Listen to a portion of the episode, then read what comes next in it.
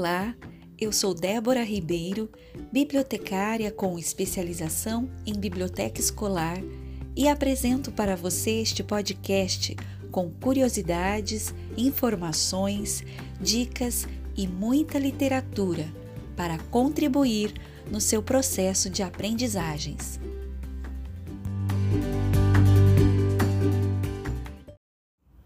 Hoje é dia 25 de agosto de 2020.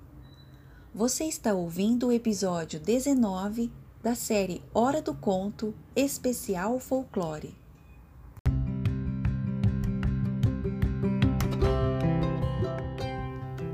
Hora do Conto é uma série que apresenta obras da literatura infantil e folclórica para alimentar o seu imaginário.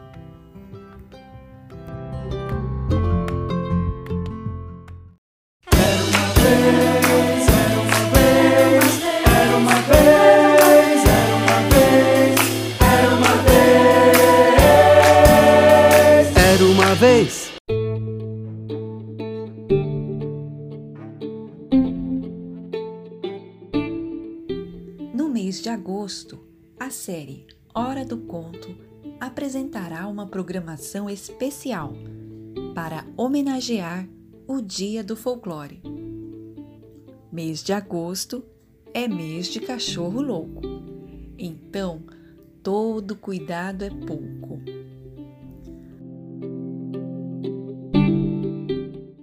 Desde a década de 80, o escritor Ricardo Azevedo dedica-se ao estudo da cultura do povo brasileiro. Esses longos anos de pesquisa resultaram em um repertório incrível de contos, lendas, ditados, quadras, adivinhas que o autor selecionou e adaptou para o público infanto-juvenil. No ano 2000, a editora Ática publicou o livro Armazém do Folclore, de autoria e ilustrações de Ricardo Azevedo. Este episódio traz a descrição que o autor Ricardo Azevedo faz da personagem mais linda e encantadora do folclore, a Iara.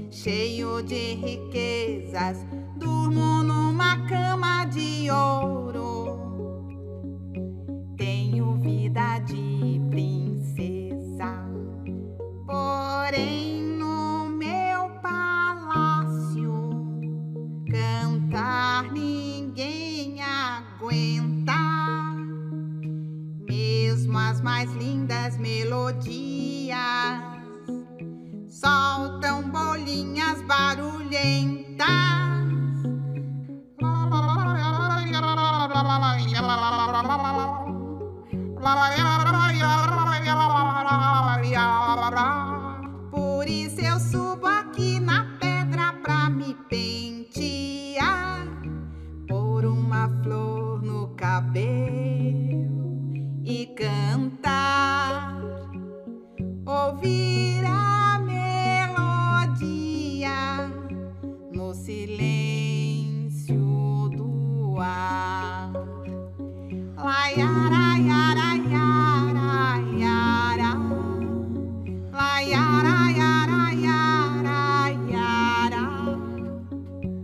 Ó que linda melodia, ó que voz maravilhosa.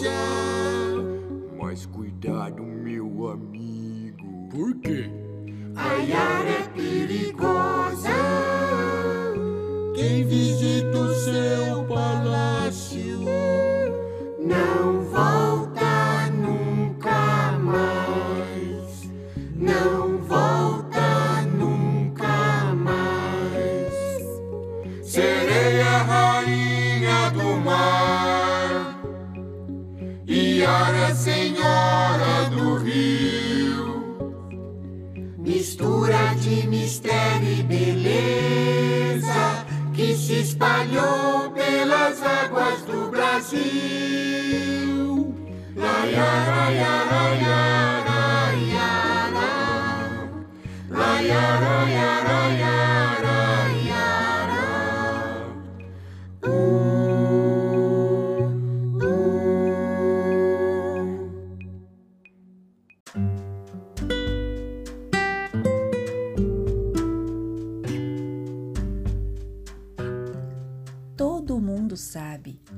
É um desejo proibido.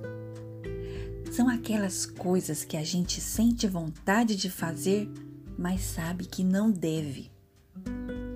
É o caso, por exemplo, da pessoa gorda, pesando duzentos e tantos quilos, que passa diante da loja de doces e fica parada olhando a vitrine. A pessoa suspira, aqueles bombons crocantes de chocolate, aquelas tortas de massa folhada, a pessoa geme. Aqueles pasteizinhos, aquelas balas recheadas de ovo, a pessoa sabe que precisa perder peso, sabe que o melhor é dar o fora, mas aquelas delícias açucaradas parece que têm um canto sedutor, parece uma espécie de imã irresistível puxando e puxando. Outro caso. O aluno precisa estudar matemática. A prova vai ser no dia seguinte, logo cedo. O menino ou a menina chega da escola, almoça, vai para o quarto. Quando abre a janela, que dia maravilhoso! A criança pega o livro. Que céu azul! A criança tenta se concentrar. Os passarinhos cantam. A criança sabe que precisa estudar, sabe que a prova não vai ser fácil. Escuta sua turma jogando bola lá fora, rindo, brincando. É quando vem o desejo proibido. Atirar os livros para o alto, gritar: Dane-se o mundo! e ir correndo brincar. Um último exemplo. Quem resiste a passar diante de uma torta cremosa de chocolate e não tirar uma lasquinhazinha? Tudo isso tem a ver com a Yara. É que a Yara representa o desejo proibido, a tentação. Está ligada àquelas coisas que a gente tem vontade de fazer, mas sabe que é melhor não. Dizem que é uma mulher belíssima, um ser encantado, habitante do fundo das águas. Em certas regiões, é conhecida como Mãe d'Água, a dona das águas, dos rios, dos lagos, lagoas e igarapés. Graças a seu canto mavioso e a sua beleza inigualável, a Yara consegue atrair suas vítimas para depois levá-las para seu reino perdido no fundo das águas. Uma lenda antiga conta que, certa vez, um índio chamado Jaguarari estava pescando tucunaré quando enxergou uma moça boiando no rio. Era a coisa mais linda que o rapaz já tinha visto na vida. Os cabelos da moça tinham a cor das flores e das plantas. Sua boca tinha um brilho do sol. Sua pele era cheirosa e macia. E seus olhos de jabuticaba? E sua voz? A lenda diz que os passarinhos ficavam em silêncio quando a moça cantava. Até as cachoeiras paravam de correr para não atrapalhar seu canto. A tal moça bonita era a Iara. Segundo a lenda, a Iara abriu os braços para Jaguarari, sorriu e desapareceu no escuro profundo. Desde aquele dia, Jaguarari nunca mais foi o mesmo. Não queria mais saber de conversa, não tinha fome, passava as noites andando sem rumo, não conseguia arrancar aquela moça encantada do pensamento. Um dia, desesperado, pegou a canoa e partiu para o meio do rio. Dizem que a Yara apareceu. Jaguarari mergulhou com ela e nunca mais voltou. Na verdade, em todos os cantos do mundo existem histórias de mãe d'água. Na Europa, elas são as famosas sereias, descritas como mulheres loiras e lindas, às vezes metade mulher, metade peixe, que vivem nos rios e nos mares, penteando a cabeleira, admirando-se diante de espelhos, cantando e fazendo os navegantes perderem o juízo. Por vezes, as sereias conseguem seduzir os homens contando histórias do fundo do mar. Outras vezes, conseguem fazer com que os viajantes, distraídos com seus encantos, larguem o controle dos barcos e acabem se espatifando nas pedras rochosas.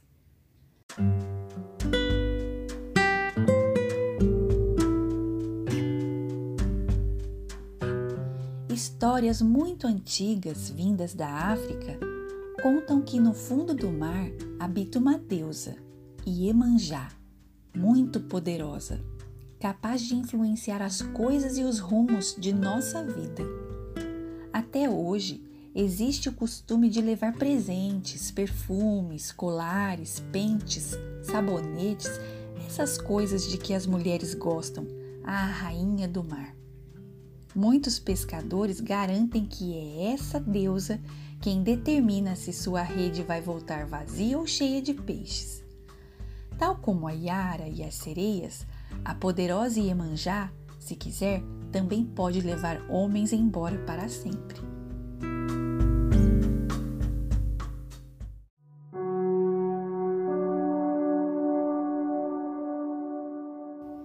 Na Grécia Antiga, contava-se a história do astuto Ulisses, o herói dos mil ardis.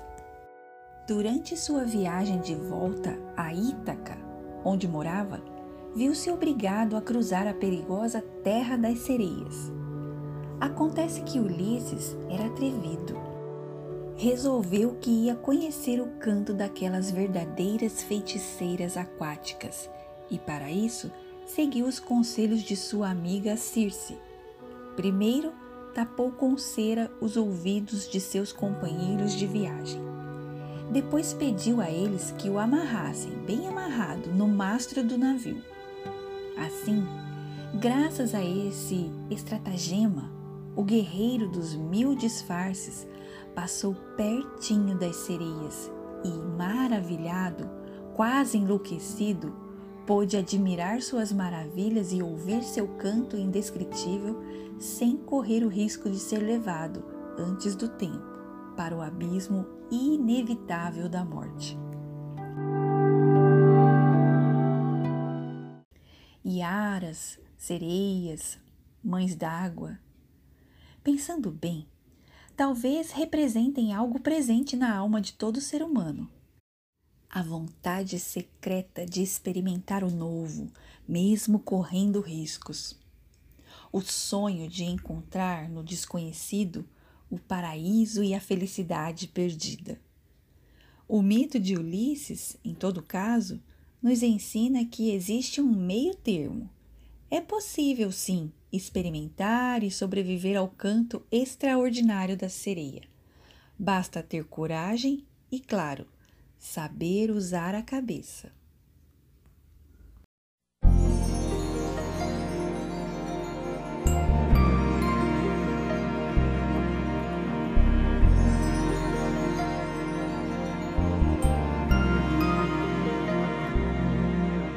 Mãe d'água, mãe d'água, sereia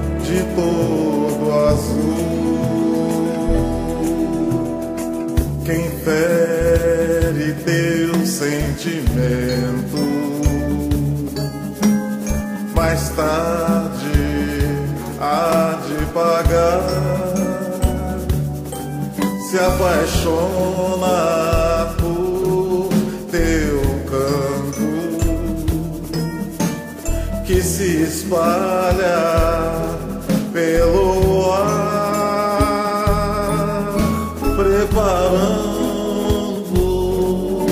o caminho do prazer de te abraçar.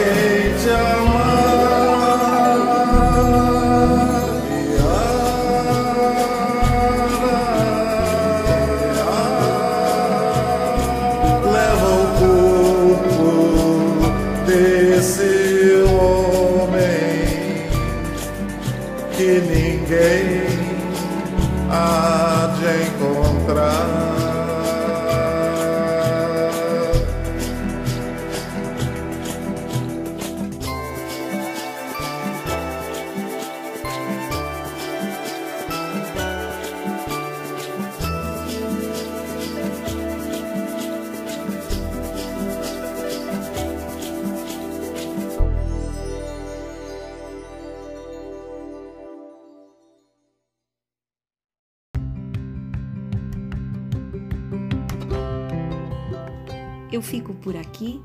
Até a próxima!